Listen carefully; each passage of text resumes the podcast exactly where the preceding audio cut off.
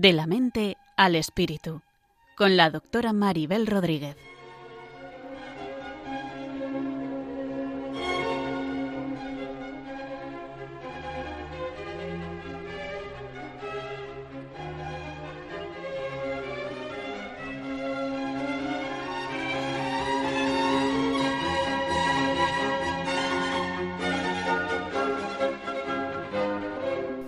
Saludos a todos y bienvenidos a un nuevo programa de la mente al espíritu.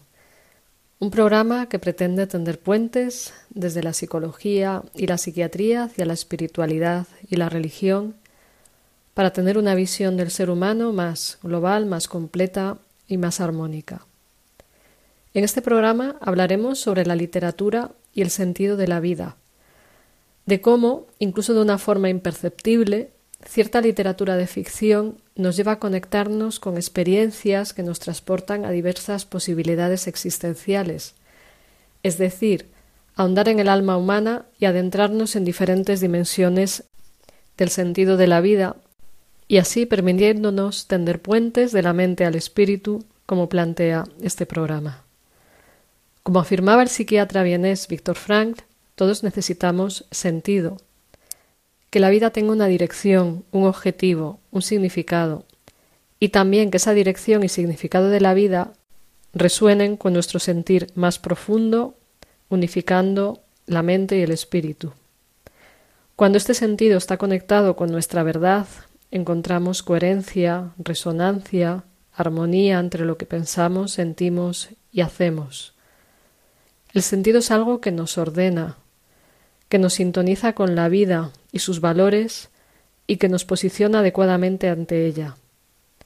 Ese sentido puede ser un sentido global de la vida, un para qué vivo en general, pero también encontraremos que el sentido se da en momentos concretos que vivimos en el día a día, conectado con el valor de las cosas que hacemos cotidianamente, es decir, que tendremos un sentido global de para qué vivir, pero ese sentido es importante que se manifieste en aspectos concretos y particulares de nuestra vida cotidiana. Y además en la vida también buscamos un sentido último que tiene que ver con una explicación más global de todo lo que sucede, de todo el universo, de toda la realidad, con una explicación esencial y profunda de esa realidad entera. Ese sentido último es del que nos hablan las religiones, ayudándonos a encontrar el horizonte de sentido más amplio posible conectado también con nuestro sentido particular de la vida.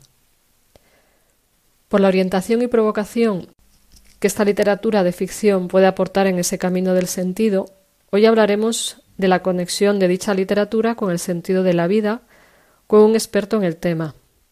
Hablaremos con Roberto Onel, que es profesor de literatura en la Pontificia Universidad Católica de Chile, licenciado en Sociología y doctor en literatura, además de ser también poeta.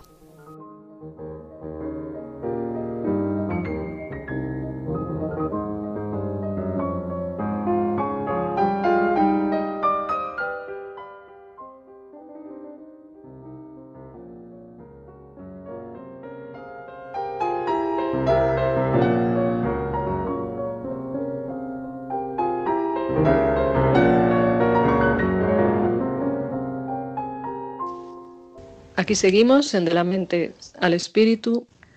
Al habla Maribel Rodríguez, psiquiatra. Y hoy nos acompaña un nuevo invitado, que es Roberto Odell, profesor de literatura en la Pontificia Universidad Católica de Chile, licenciado en sociología y doctor en literatura y además poeta. Pues bienvenido Roberto, muchas gracias por estar aquí. Muchas gracias Maribel por la invitación un saludo a todos tus oyentes, que sé que son muchos. Muy bien, pues el tema de hoy, eh, como he comentado en la introducción, es sobre sentido de vida y literatura de ficción. Y casi todo el mundo ha leído literatura de ficción. Todos hemos leído alguna novela, o al menos algún cuento, alguna poesía. Y algunas de estas lecturas que quedan en nuestra memoria para siempre, al menos el impacto que han provocado, pues nos aportan algo más que la mera historia que nos cuentan. ¿Cómo crees que es posible que cierta literatura de ficción tenga ese efecto en nosotros? Bueno, yo creo que, a ver, para responder esa pregunta, Maribel, siento que tengo dos caminos. Uno es el cúmulo de estudios eh, por el que he pasado. Yo enseño esto, tengo que a diario introducir a, muchachos no solo al gusto de leer, sino también de estudiar esto. Y el otro camino es mi propia experiencia como lector. Eh, desde pequeño, desde, desde adolescente más bien, cuando fue que, que, me, que me empecé a apasionar por, por, la literatura de ficción. Y te digo apasionar en el doble sentido, ¿eh? en el sentido de, o quizá en el sentido más fuerte, no solo del, del mero gusto o entusiasmo, sino también a veces de, de exponerme a ciertos sufrimientos a través de la literatura. Eh, me, refiero a, las intrigas, a las peripecias de los personajes, en fin. Eh, entonces, ¿cómo es posible, dices tú, que cierta literatura de ficción tenga ese efecto en nosotros? Se me ocurre que digo, a la luz, sobre todo de mi experiencia, de lo que veo en otros y de lo que he podido estudiar, que eso es posible, en primer lugar, gracias a una especie de, seducción por la vía imaginativa. Eh, creo yo que todos tenemos una disposición a imaginar que a veces desarrollamos más, a veces menos, de acuerdo a la índole de cada uno, de acuerdo a tantas cosas, ¿no? Eh, factores del ambiente, de acuerdo a las ocupaciones de cada quien. Eh, pero parece ser algo transversal a los seres humanos, una disposición a imaginar, es decir, a crear situaciones, mundos, historias, con personajes, con unas tramas, con unos escenarios probables o improbables eh, esa disposición está en nosotros y cuando nos encontramos con una novela o con un cuento, lo que sea, un texto de ficción, podemos pensar también en, películas, el cine trabaja sobre esto también. Cuando nos encontramos con esas obras, yo creo que ese encuentro es un momento segundo. Digo esto porque lo primero es esa disposición nuestra. Entonces, ese encuentro creo yo que se hace posible porque, digamos, eh, cristaliza, cristaliza una posibilidad de ser, de ser nosotros, pero de otra manera. Eh, puede ser una literatura, sigo pensando en, tu pregunta de la literatura de ficción, por supuesto, pero puede ser una literatura llamada, no sé, realista, puede ser una literatura llamada fantástica, fabulosa, etcétera, eh, da igual. Todos esos casos son historias que alguien ha creado, que alguien ha, plasmado en un texto concreto. A veces nos engañan buenamente haciéndonos, eh, haciéndonos creer que, esto está, qué sé yo, estoy pensando por ejemplo en las llamadas novelas de novelas históricas que, toman acontecimientos verídicos, ¿verdad? Y uno dice, bueno, si esto sí ocurrió, esto podemos ir a, chequearlo, a verificarlo en textos de historia, etcétera. Pero aún así, aún así, en algún momento, en alguna dimensión, en algún aspecto de ese texto, eh, la historia ya se aparta de lo verídico, de lo comprobable, y ese apartarse, a su vez, es un entrar en el mundo de lo ficticio, de la imaginación, de lo que no ocurrió, de lo que podría haber ocurrido. Y ahí es cuando siento yo que empezamos a, soñar o a ensoñar. O sea, que, quieres decir que como tenemos esa capacidad de imaginar, de soñar, es de alguna manera esa capacidad la que nos hace entrar en esos otros mundos de, la literatura de ficción.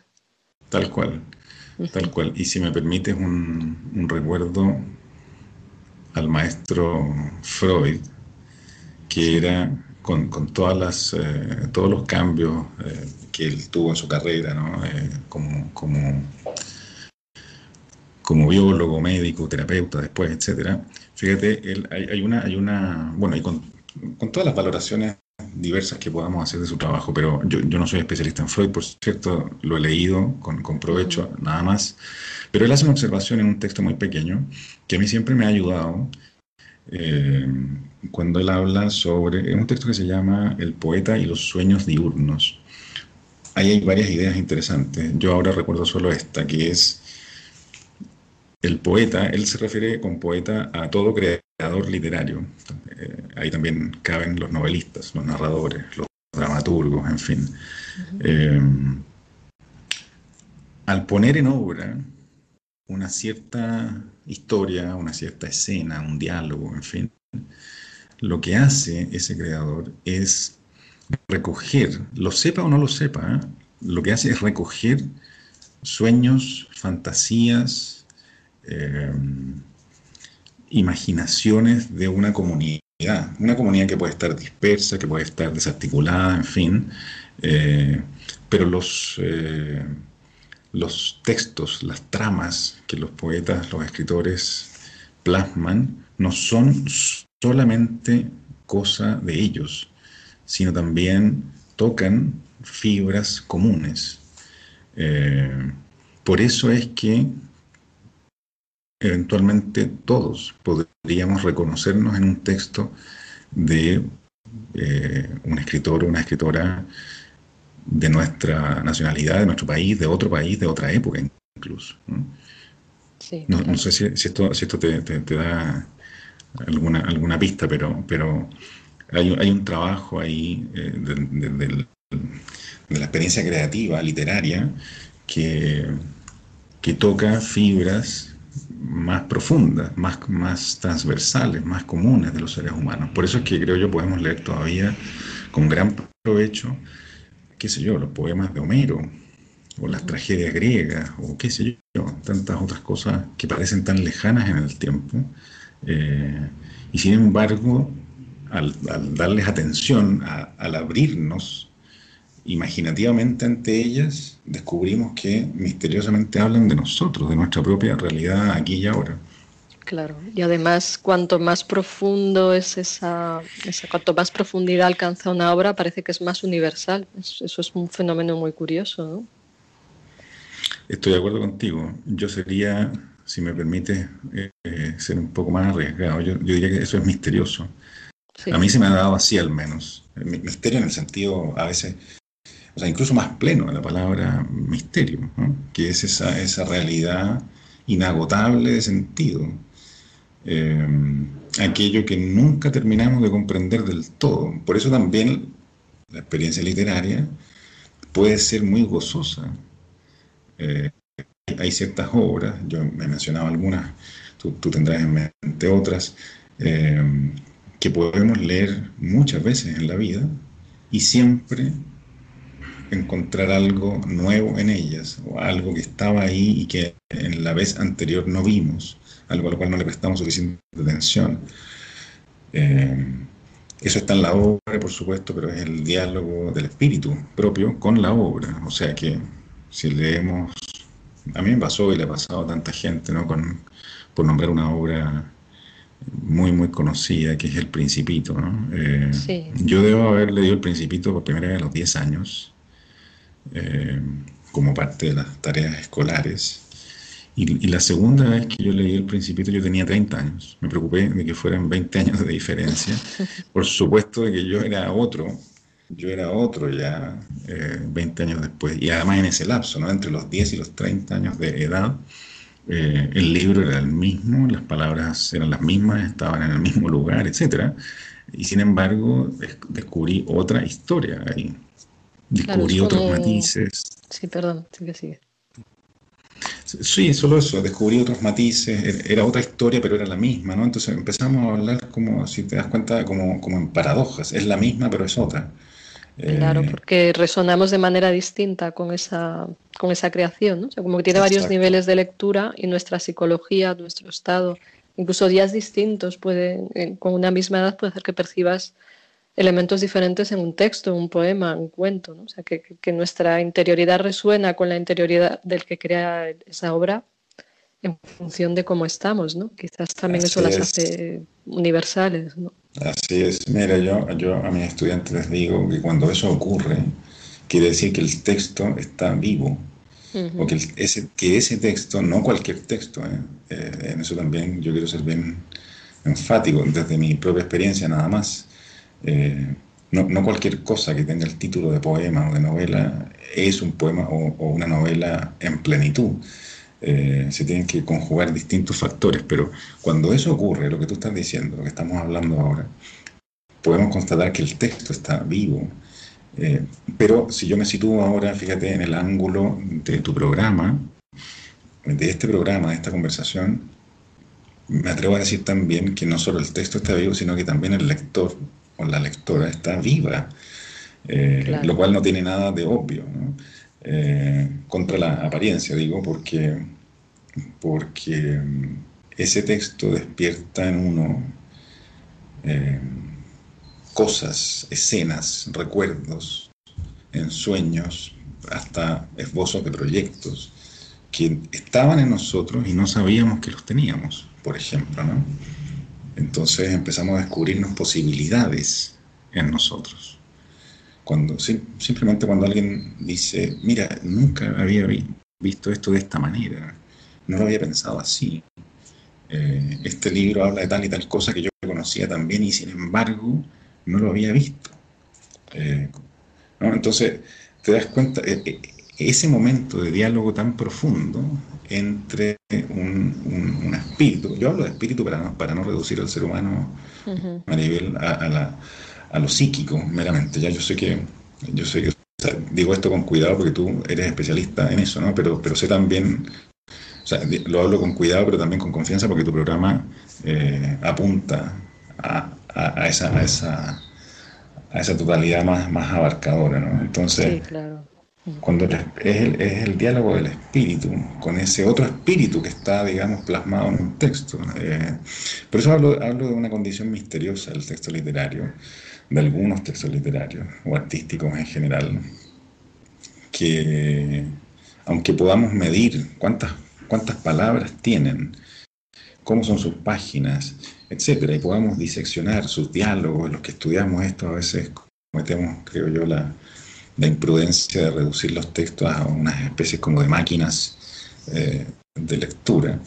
Eh, bueno, aunque podamos hacer todo ese trabajo y creer que damos cuenta de la totalidad de la obra, resulta que esa obra, si es tal, siempre va a ser más que lo que nosotros podamos decir de ella. Por eso es posible seguir leyéndola.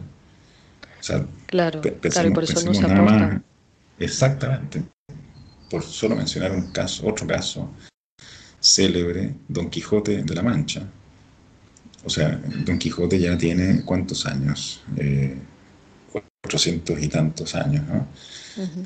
hay, hay especialistas en el Quijote, desde entonces hasta ahora, hay especialistas en varios idiomas, en varios países, se publican cosas, se hacen congresos a cada rato y el Quijote sigue siendo leído por primera vez. ¿Cómo es posible eso? ¿O toda esta gente está repitiendo las mismas cosas? Claro que no, están, están descubriendo nuevos matices, nuevos rincones que iluminan la obra de otra manera y nos iluminan a nosotros como lectores, nos hacen descubrir cosas de nuestro presente. Eh, en fin, es, eh, parece cuento de nunca acabar.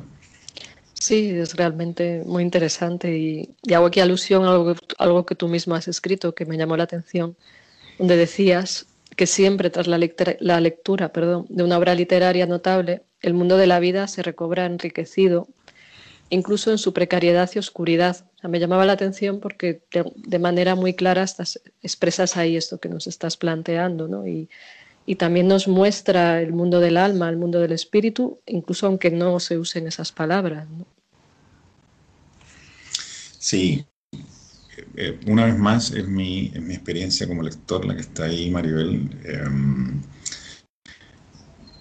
incluso en su precariedad y oscuridad, anoté, porque la experiencia de la lectura en profundidad de una obra literaria notable, puede ser muy gozosa, pero también puede ser muy dolorosa. Eh, porque,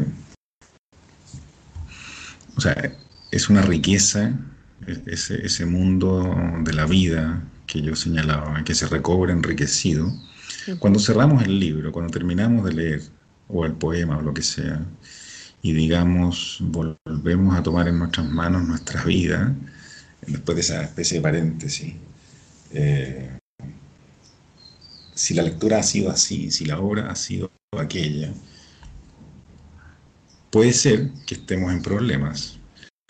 Eh, si hemos gozado, si hemos podido ver la luz del mundo, la luminosidad de cada día en los rostros de, de nuestros cercanos, si hemos podido, qué sé yo, renovar los propósitos, los buenos propósitos que tenemos en nuestros trabajos, etcétera, etcétera, enhorabuena, decimos, ¿no? Eh, pero también puede ocurrir que nos empecemos a dar cuenta de, digamos así, la miseria del mundo, para, ponerlo en términos muy, muy generales. La miseria propia, las precariedades de, la existencia en distintos niveles, eh, aquellas cosas en las cuales solemos no pensar, aquellas cosas que solemos esconder bajo la alfombra, eh, dolorosas, vergonzosas, eh, repugnantes, etc. de eso también se está hecha la vida, ¿no? y está hecho el mundo. Entonces, hay obras que ponen, que nos echan en la cara eso, de distintas maneras, con una imagen, con un diálogo, con una trama. Eh, y entonces, claro, nos enriquecen la vida con esas cosas también, pero vaya que nos aprobleman. Entonces, eh, eso creo también hay que tenerlo en cuenta, porque es una de las razones por las cuales hay una parte del público que prefiere no leer literatura, este tipo de literatura. ¿no? Claro, claro, pero también puede ser una parte del público que prefiere no mirar más adentro de sí mismo, no conocerse y, dentro de todo ser humano hay luces y sombras, ¿no? Y el, ser consciente del lado difícil de la vida, pues es necesario para a su vez ver más allá y descubrir el lado luminoso, ¿no? Hay quien piensa que una cosa va sin la otra, pero para llegar a, a la luz también hemos de ser conscientes de las limitaciones, de la oscuridad. Entonces, de alguna manera también en esto que estamos hablando podemos plantear que la literatura de ficción también nos puede aportar una salida, una manera diferente de ver el sufrimiento y la desesperación. Nos puede hacer sufrir, pero también en ciertos momentos nos da atisbos de luz para ver que no, por ejemplo, que no estamos solos en esas vivencias, que alguien más habla de ello y también para entender que hay posibles salidas. No todas las obras literarias te dan una salida, obviamente, ¿no? Pero sí en esa descripción de sentirte acompañado o de ver que alguien ha puesto palabras a una experiencia, encuentras también un sentido al propio sufrimiento. Es una posibilidad, ciertamente. Em, mira, para decirlo en clave cristiana, Maribel, me atrevo a decir lo siguiente, son, son, cuando vemos esa oscuridad del mundo o la miseria de lo humano, eh, creo yo que una posibilidad, la posibilidad por la cual yo me la jugaría, es la de asumir todo eso como nuestras cruces, digamos, cargar con nuestras cruces. Hay, hay a ver, estoy pensando en, mientras te digo estas cosas, en, obras mayormente del siglo XIX y XX. Eh, de pronto me acordaba de, Albert Camus, o Albert Camus, eh, por ejemplo, ¿no? de una desesperanza y de un pesimismo eh, que pueden ser terribles, que pueden ser aniquiladores. Estaba pensando en Kafka, por ejemplo, también. Sí. En, este pobre hombre eh, del proceso, que, le siguen, le notifican un proceso judicial que no tiene detalles, causa, en fin. Eh, un pobre individuo perdido en el, en el laberinto de la administración, de la administración judicial, donde él sabe que se va a dirimir algo eh, que va a impactar enormemente su vida y sin embargo no sabe por qué, no sabe cuándo, no sabe de qué manera. Eh, son como pesadillas esas. Y, y son obras que, eh, según sea el autor, no tienen finales felices, por ejemplo. Mm, entonces, ponen delante esa realidad, como tú dices. Claro, claro. Entonces, desde la conversación que nosotros estamos teniendo, ¿qué hacer con eso? Yo creo que lo que hay que hacer primero es leerlo, exponerse a eso. Creo que, no, no, lo digo como un deber, por cierto. Lo, que estoy diciendo es que si nos encontramos con aquello, eh, creo que más nos vale no evitarlo, sino abordarlo eh, como pistas desde, desde lo oscuro, digamos así, para darnos la posibilidad a nosotros mismos de mirar nuestras propias oscuridades, nuestras propias bajezas, nuestros propios dolores. Eso, repito, en clave cristiana, se puede llamar la propia cruz que debemos cargar. ¿no? sí, pero, no hay, no, no, perdón, o sea, eh, solo por decir esto, mira, No, hay, no hay, según sabemos, no hay redención sin cruz. O sea, ¿cómo podemos, eh, cómo podremos disfrutar de, la luz del rostro del Padre, digamos así, si no hemos constatado ni asumido eh, lo lejos que estamos de Él. Digamos es un trabajo de conciencia, de ver la propia limitación y vulnerabilidad y a la vez me venía a la mente la Divina Comedia, donde se entra al infierno, se va al purgatorio y se acaba finalmente en el cielo. O sea, también puede haber ese proceso, ¿no? Pero Dante empieza por el infierno por algo, ¿no? Exactamente, no, no, no es, eh, es muy buen ejemplo. Un, itinerario eh, complejísimo, enorme, eh, a la altura, creo yo, de, de, lo humano, de la complejidad de lo humano, del misterio de lo humano también. que en el caso de la, de la Divina Comedia está, está explícitamente convocado por Dios. O sea, es Dios el que invita, el que está esperando. Eh, pero claro, no, eh, el personaje, los personajes hacen un viaje eh, desde sus situaciones particulares. Y, en ese sentido, repito esto de que puede ser un llamado para cada uno de nosotros a ver, a darnos cuenta de dónde estamos aquí y ahora, cuál es nuestro aquí y ahora más allá de la, más allá de la, de la, apariencia cotidiana que nos ayuda a vivir. Por cierto, no, no, no podemos vivir nuestra vida cotidiana haciéndonos estas enormes preguntas a cada rato, es verdad. Si no, nos quedaríamos casi paralizados, pero, pero de vez en cuando eh, creo yo que es muy, muy saludable para el espíritu entrar en estas materias. Y hay, y hay obras que nos ayudan en, en, esa, en esa tentativa. Yo, yo de eso estoy convencido todavía. Eh, por muy amargas que puedan ser o pesimistas, son, son luces oscuras. Permíteme por favor ese oxímoron.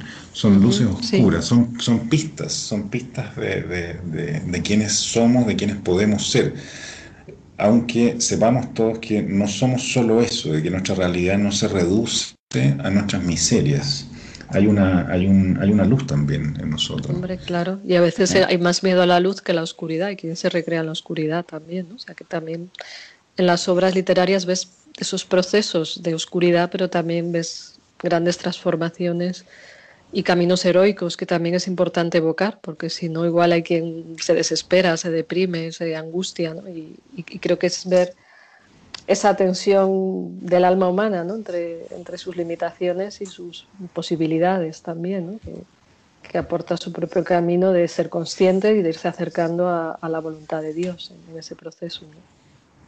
Sin duda alguna, es un proceso de crecimiento, de autoconocimiento, es un proceso también de encuentro con otras personas. Eh, podemos, podemos pensarlo en, términos de, una comunidad, eso. Este, me acordaba con lo, último que decías de, la novela Crimen y Castigo de, Dostoyevsky. Eh, Raskolnikov, ese muchacho que, el protagonista, que vive una historia tan, ¿cómo decirlo?, tan desoladora, tan violenta, eh, y sin embargo eh, le permite esa misma historia conocerse, abismarse consigo mismo, eh, aceptar la ayuda de una o dos personas que son claves en esa novela. Una de ellas es su novia, que, es, que, es, otro personaje caído, para decirlo también en términos, en términos eh, judeo-cristianos, son, son, son como ángeles caídos. que están haciendo lo que pueden. En ese sentido, a mí por lo menos, te aprovecho de decir, la, la, la, narrativa de Dostoyevsky, Crimen y Castigo en particular, con toda la miseria humana que ahí se, despliega, eh, me, parece, me, parece que es una, es una invitación a, sentir compasión y hasta ternura por, por esos personajes. Eh, y también a, verlos entre mis conocidos y en mí mismo también. Saber que yo mismo puedo ser alguno de esos personajes, o he podido ser, eh, o, experimentar en mí eh, disposiciones a acciones que en esa novela están también narradas.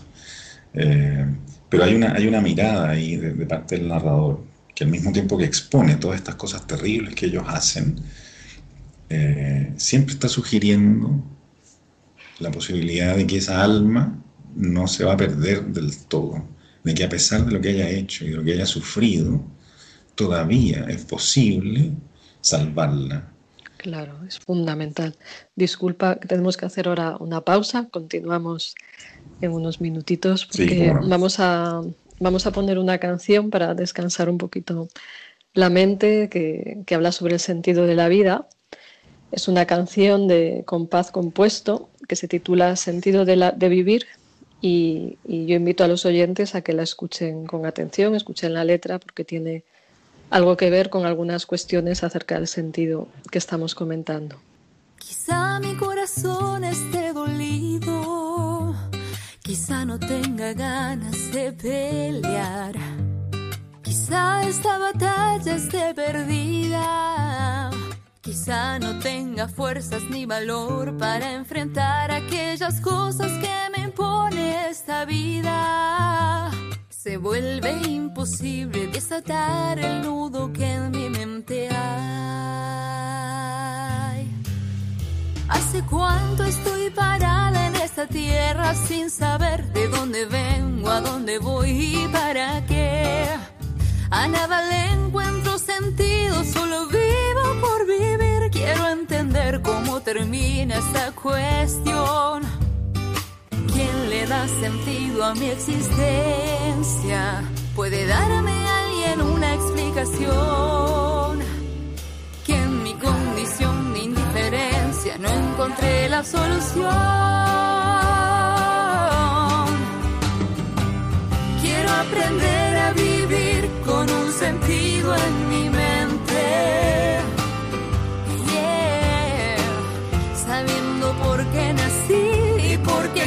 existe la gente. Solo sé que si la tierra gira todavía y el aire aún está para aquel que lo respire y si hoy el corazón sigue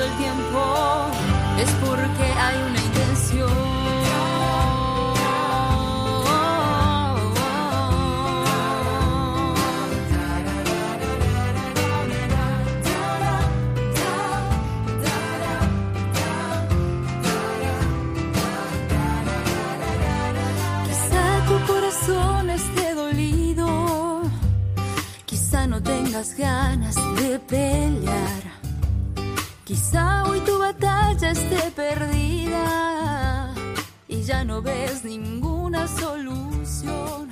Solo tengo unas palabras para hablarte al corazón. Dios es la respuesta a tu cuestión.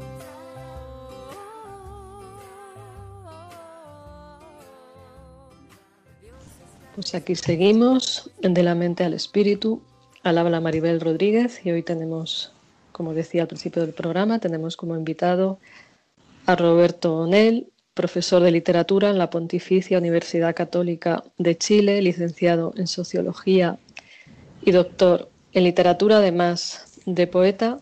Y aquí seguimos conversando, dialogando, Roberto. Eh, estábamos hablando nada más y nada menos que de Dostoyevsky, de Crimen y Castigo. No sé si ahí quieres aportar algo o bueno, o comentar algo acerca de la canción antes de continuar que acabamos de escuchar, que yo creo que tiende ese puente entre el sentido, la profundidad, Dios. No sé si te ha evocado a ti alguna cuestión.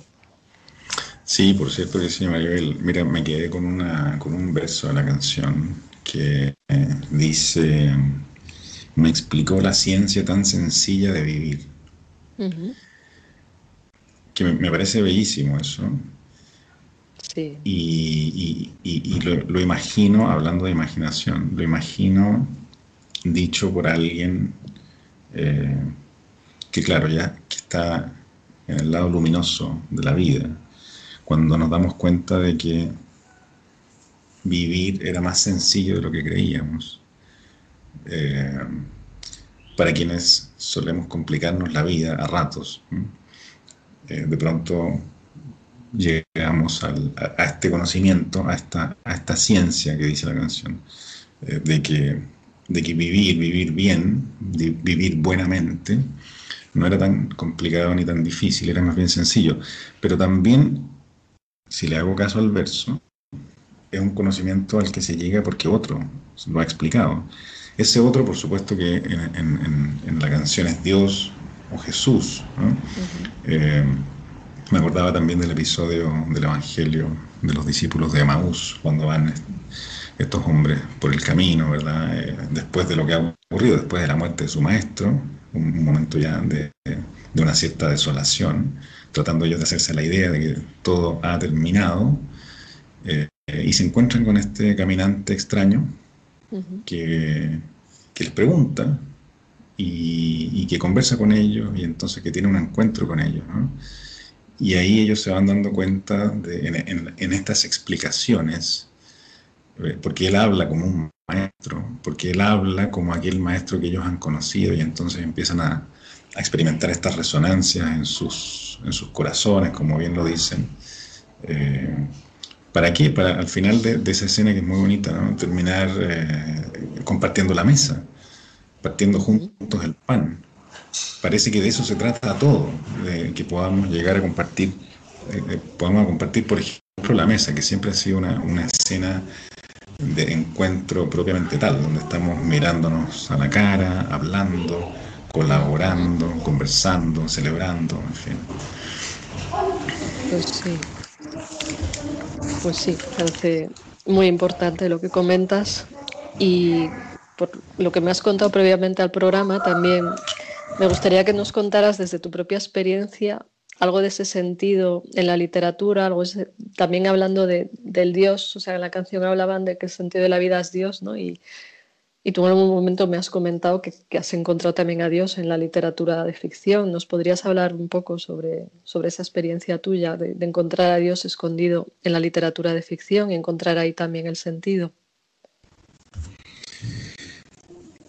Creo que podría hablar algo sobre eso, Maribel. Em, a pesar de que es todavía una historia que, que, no, no ha puesto suficientemente en palabras, pero tiempo atrás, tiempo atrás eh, conté algo a propósito de la experiencia de Dios en mi trabajo académico. y, y, bueno, hice una pequeña mención a, justamente a lo que tú me estabas preguntando. pasó que, bueno, hace cosas, no sé, 20 años o más, em, experimenté lo que hoy día yo puedo señalar como una experiencia de agnosticismo, eh, de, lejanía con respecto a, los temas de la fe. Eh, y me concentré en mis estudios, mis estudios de, sociología y literatura, principalmente literatura. Yo estaba haciendo el, giro hacia, hacia la Facultad de Letras, en fin. Y, y pasaba que mientras más leía poesía, por ejemplo, literatura en general, pero poesía en particular, y enseguida la estudiaba, mis indagatorias, mis preguntas, se relacionaban una y otra vez con lo que podemos llamar en general lo sagrado o lo religioso. Eh, pero para mí eran trabajos intelectuales, eran temas, eh, eran ideas, eran argumentos que yo debía desarrollar, desplegar, era una tesis que yo debía ofrecer a la comunidad académica, como se hace en nuestros ámbitos de estudios. No era más que eso, desde el punto de vista de mí, de mis propósitos conscientes, digamos así. Sin embargo, a la vuelta de los años, cuando yo miro de nuevo esa experiencia, y hasta puedo releer algunos de esos textos de otros poetas que yo, que yo leía con, gusto, me doy cuenta ahora de que eran de que eran como pistas dirigidas solo a mí por Dios. Como si como si él hubiera me sonrío porque esto puede ser un poco puede ser un poco no sé si es absurdo plantearlo así pero pero a veces hay que hacer un giro más imaginativo para explicarnos algunas cosas, para intentar explicarnos algunas cosas. Pienso en lo siguiente, es como, es como si Dios hubiera dicho, bueno, si no quieres estar acá conmigo, bien, eres libre, que te vaya bien, eh, sea lo que sea que hagas. Y, y yo tomé mi parte de la herencia y me fui, para decirlo con ¿A qué te refieres? No, no sé si he entendido bien. ¿A qué te refieres exactamente? Me estoy refiriendo a que yo, yo, eh, yo no quería en ese tiempo ya estar referido a... No, quería participar de ninguna conversación que tuviera que ver con la fe, con la iglesia. Vale, eh, yo había participado en un montón de, actividades de un movimiento misionero católico, etc. y por otras coyunturas de la vida yo estaba terminando mi carrera, mi, mi pregrado, y pensando ya en el posgrado en literatura. Quería fuertemente dedicarme a la literatura. Y, y las cuestiones de fe o el diálogo eclesial, digamos, en ese momento para mí perdían interés. Yo mismo me, experimenté en una crisis de fe muy grande, eh, cuya salida en ese momento fue la increencia. Yo me declaré no creyente por muchos años. Eh, pensando si eso era agnosticismo, si era ateísmo. Siempre me pareció que no era nunca ateísmo, porque eso me parecía que era una afirmación que yo no podía hacer.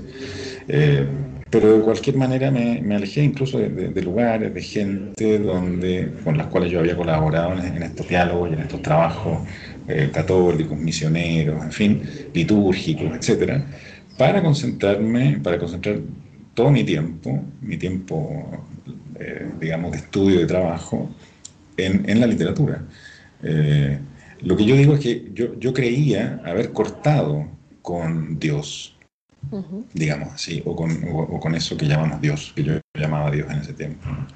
Y yo creía entonces haber, estado dedicado a otra cosa, a otros, a otros deberes, a otras labores. Lo que, lo que veo ahora, a la vuelta de los años, es que incluso ahí, donde yo creía que estaba lejos de Dios, ya libre de todo eso, incluso ahí Dios me estaba esperando Incluso ahí Dios me miraba y me acogía. Y Él era tan, tan sutil, tan delicado conmigo, que se hacía el invisible o el silencioso. Y me dejó hacer lo que yo quería hacer. Incluso me dejó creer que ya no creía en Él.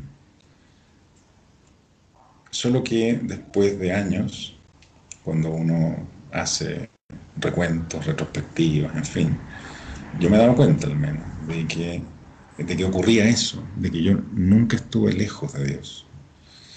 Eh, de que mientras yo más lejos quise estar, Él iba conmigo, pero iba delicadamente, no, no, no estoy hablando de un Dios que se impone por la fuerza, estoy hablando de un Dios, de un Dios Padre, de un Dios que acompaña, de un Dios que, que es, que porque su sabiduría es tal, sabe que a veces la mejor manera de acompañar a alguien es no decirle nada, es estar al lado simplemente.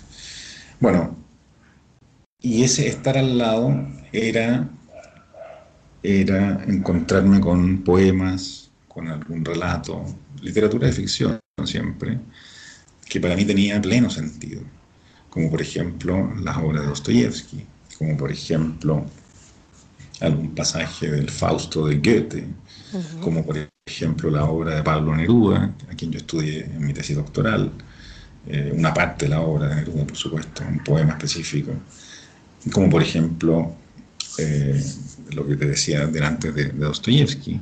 Porque yo, la, la, pregunta es la siguiente, ¿por qué estas obras me conmueven tanto? ¿Por qué, aunque, aunque ellas no hablen de Dios, por ejemplo? En Dostoyevsky sí está el problema de Dios, eh, pero, pero en las otras, en unas sí, en otras no. Los personajes no, no siempre hablan de Dios, no siempre son creyentes, en fin, a veces ni, ni se acuerdan de eso y sin embargo están hablando de unas profundidades del alma humana, unas, eh, unos conflictos personales, familiares, por ejemplo, eh, o sociales en general, de tal profundidad, con, con, de tal magnitud en sus consecuencias, que yo creo no es posible comprenderlos bien dejando a Dios afuera o dejando eh, las referencias de lo religioso en general afuera. Hay que incorporarlas para poder comprender mejor esas obras. Entonces, yo vi que en, ese, en, esa, en la lectura de esas obras había algo, había un mensaje para mí, esa es la verdad. Había un mensaje para mí. ¿Quieres, quieres decir que aunque, perdona un segundo para que se te entienda mejor, sí, quieres decir que aunque, aunque la obra no hablara explícitamente de Dios, tú ibas percibiendo que te iba llevando a Dios, ese sentido profundo que tú captabas en la obra. Exactamente. Exactamente. Hay, un, mira, tengo a mano unos versos de, un poema de Rafael Alberti, que, de un poema que se llama Ángel, El Ángel Bueno. Sí. Eh, si me permite, los puedo leer, son, son, sí, claro. muy poquitos. Decía, dice Alberti, vino el ángel que yo quería, el que yo llamaba para sin lastimarme cavar una ribera de luz dulce en mi pecho y hacerme el alma navegable. El poema es más largo que esto. Yo solo extraje este pedacito, eh, porque cuando yo leí eso tuve que, tuve que cerrar el libro eh, y, meditar aquello. Fue, fue bastante, fue un impacto eso para mí. Es un libro que habla, es, es el libro sobre los ángeles, así se llama. Pero es un debate, es un debate en el alma, eso es como, es, como el alma como campo de batalla, digamos. Entonces, ahí está el ángel bueno, el ángel malo, hay distintos ángeles. Eh, y cuando él habla de que vino el ángel bueno para hacer esto, para sin lastimarme, cavar una ribera de luz dulce en mi pecho y hacerme el alma navegable, lo que yo descubría, entre muchas otras cosas, pero para ser sintético, lo que yo descubrí es que el alma se puede navegar, para tomarlo literalmente el poema. Pues sí, muy eh, bueno. te fijas que el alma es un lugar, entonces, que se puede recorrer. El alma, digamos así como la interioridad más íntima de la persona. Por ahí, Maribel, ¿para qué te voy a ocultar lo que sigue. Por, por, ese camino, por ejemplo, yo años después me encontré con, con Teresa de Ávila, eh, a propósito del alma, las moradas, toda, toda, esa, toda esa imaginería, seguimos hablando de imaginación, del poder de la imaginación, toda esa imaginería del alma como, como una gran casa donde hay habitaciones, donde hay, y en cada habitación se, se, da una cierta dinámica del espíritu y en la otra se dan otras, y entonces es posible hacer un itinerario. Eh, todo eso yo lo veía, yo me, sentía profundamente acompañado por esta gente y por estos textos. Estoy hablando de poeta Alberti o de, Teresa, que yo nunca conocí ni pude conocer, obviamente. Pero ya lo decíamos al inicio, eh, son obras de tal profundidad que tocan fibras comunes a los seres humanos. Tocaron la mía. ¿Qué sabía Alberti de que un muchachito en el otro lado del mundo y en el futuro más encima iba a experimentar estas cosas con su poema? Y y de Teresa, ¿para qué decir? Entonces, eh, y fíjate, no están hablando de Dios. Alberti no está hablando de Dios, está hablando de sí mismo, está hablando de, la problemática que él vivía. Incluso en el libro da la impresión de que quiere dejar a Dios de lado también. Eh, y sin embargo, ahí se descubre una riqueza que puede ser problemática, que puede ser gozosa, según sea el momento, pero una riqueza propia, una riqueza que estaba en nosotros, y es ahí, en esa invitación a recorrer eso, a navegar eso, donde ocurren otras cosas. Y una de esas cosas, por lo pronto, puede ser encontrarse con Dios, o con algo que se parezca a Dios, o con algo que te lleve a Dios. Pues no sé si, me explico. Sí, sí, muy claro. Tenemos que ir ya terminando. O sea, entiendo que en todo ese proceso finalmente tú encontraste a Dios a través de ese puente que te tendió a la literatura. No sé si quieres añadir ya algo sobre esto ya para, para terminar. ¿Qué, ¿Qué ocurrió entonces? Quizá, mira, a, modo, de, síntesis, ¿no? Eh, pensando en esta idea de que la literatura de ficción puede ser, eh, puede ser una, búsqueda de sentido también. Eh, yo invitaría a tus oyentes, supongo que, muchos leen literatura de ficción, yo les invitaría a considerar esto. La, esta literatura nos ofrece creo yo, palabras para nuestras propias historias personales.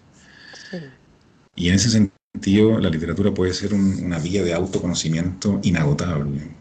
Y por otro lado, yo acompañaría esa experiencia, Maribel, y lo digo también con, confianza eh, por tu trabajo, eh, la experiencia de la lectura, de esa introspección, de ese autoconocimiento, también apoyarlo en otro, en una, en una comunidad, digamos así. Por eso para mí tiene sentido la sala de clase y, el trabajo con los estudiantes, para que no sea solo introspección, sino que también sea diálogo, sea un confrontar con otra persona, con el profesor, con los demás compañeros, en fin, con otros, para que haya un diálogo interpretativo, ¿ah? porque si no podemos eh, caer en algún, en algún extremo ¿no? de la introspección tan profunda que, que, al final te aísle de los demás.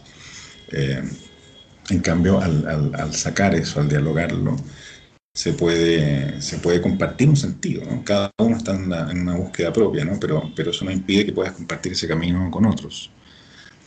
Pues sí, fundamental. O sea, encontrar el equilibrio entre esa introspección y, el diálogo y el encuentro con otros. ¿no? Es un, movimiento complementario ¿no? de estar adentro y conocer el adentro del otro, porque si no te quedas en una burbuja. Exactamente.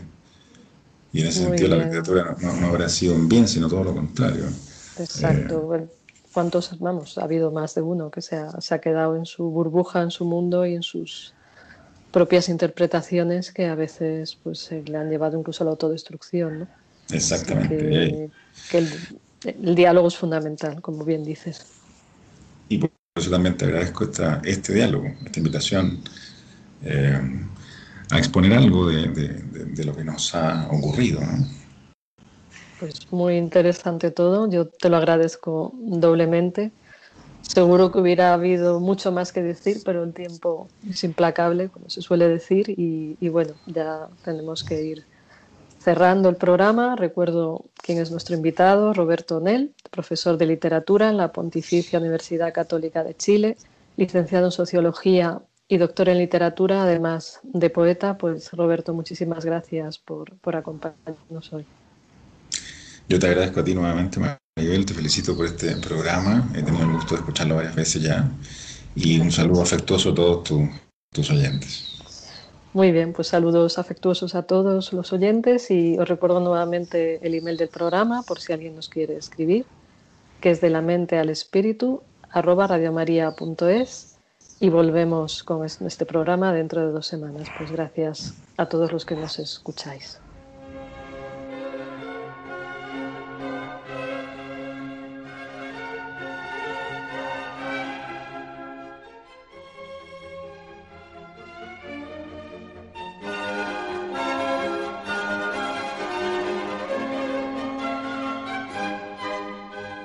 De la mente al espíritu, con la doctora Maribel Rodríguez.